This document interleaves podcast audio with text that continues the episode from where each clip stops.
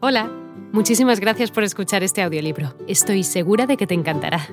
Me llamo Ana y a continuación podrás disfrutar de un previo del libro completo. Si te gusta lo que escuchas podrás descargártelo completamente gratis desde mi web, www.escúchalo.online. Un abrazo. Mi curiosamente hizo lo que siempre suele hacer al escuchar una palabra.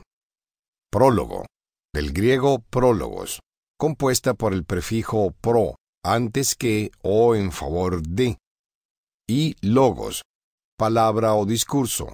Por lo tanto, el prólogo es lo que se encuentra antes que la palabra. Siempre he sido un amante de la semiótica y por lo tanto de la semántica, que es la rama de la lingüística que estudia el significado y el origen de las palabras. Y es que estoy convencido de que cuando conocemos el origen de las palabras, podemos relacionarnos mejor con ellas y a un nivel más profundo y complejo. Prólogo. Antes que la palabra. Pero, ¿qué hay antes que las palabras?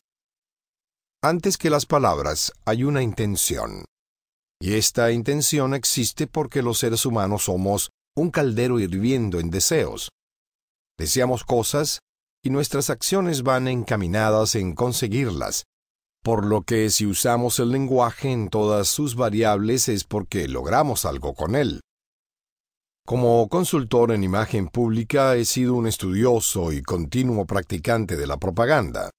De hecho, los consultores en imagen pública somos propagandistas por excelencia, pues es la ciencia a la que queremos recurrir cada vez que queremos despertar emociones en las audiencias para moverlas hacia los lugares donde están los objetivos de nuestros clientes. Propagar es multiplicar, extender, difundir el conocimiento de algo o la ficción a ello, pero ¿con qué fin? Pues con el fin de persuadir. Siempre les defino a mis alumnos del Colegio de Consultores en Imagen Pública la palabra propaganda como la acción y el efecto de dar a conocer algo con el fin de ganar adeptos para persuadirlos. Persuadir es mover, inducir, incitar, provocar y hasta obligar a alguien a hacer o creer algo que nos beneficie en la satisfacción de nuestros deseos. Y este libro puede ayudarte a conseguir lo que deseas.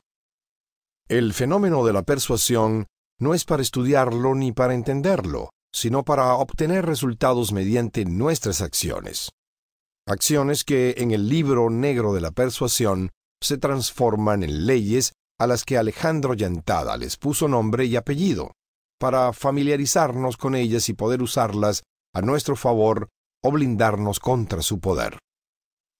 Madame de Stael, la célebre opositora de Napoleón, dijo que al inteligente se le puede convencer, al tonto persuadir dándonos a entender que la palabra persuasión tiene una carga emocional un tanto negativa. Pensamos que el que persuade manipula y acomoda las cartas a su favor. Y es cierto. Pero esto no tiene por qué ser negativo. Manipular es transformar, convertir una cosa en algo diferente, poder encauzar por buen camino lo que nos rodea, y creo que uno de los principales aportes de Llantada es que nos aleja del mal olor que normalmente produce la palabra persuasión. De hecho, nos enseña a comprenderla, a usarla, a abrazarla, a respetarla y hasta quererla.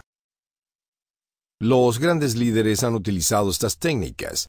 Sabios milenarios como Sun Tzu o pensadores renacentistas como Maquiavelo las han enseñado. Autores contemporáneos como Del Carnegie o Robert Greene las han retomado creando multipremiados bestsellers.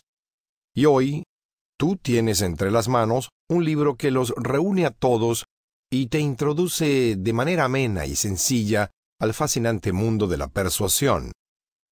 Como este libro, pocos.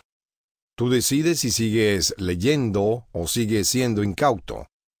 Yo de momento puedo asegurarte que este libro te ayudará a lograr tus objetivos. Y por cierto, este prólogo fue escrito usando muchas de las leyes que en este libro encontrarás. Álvaro Gordoa, México, Distrito Federal, 30 de agosto de 2013. Hola de nuevo.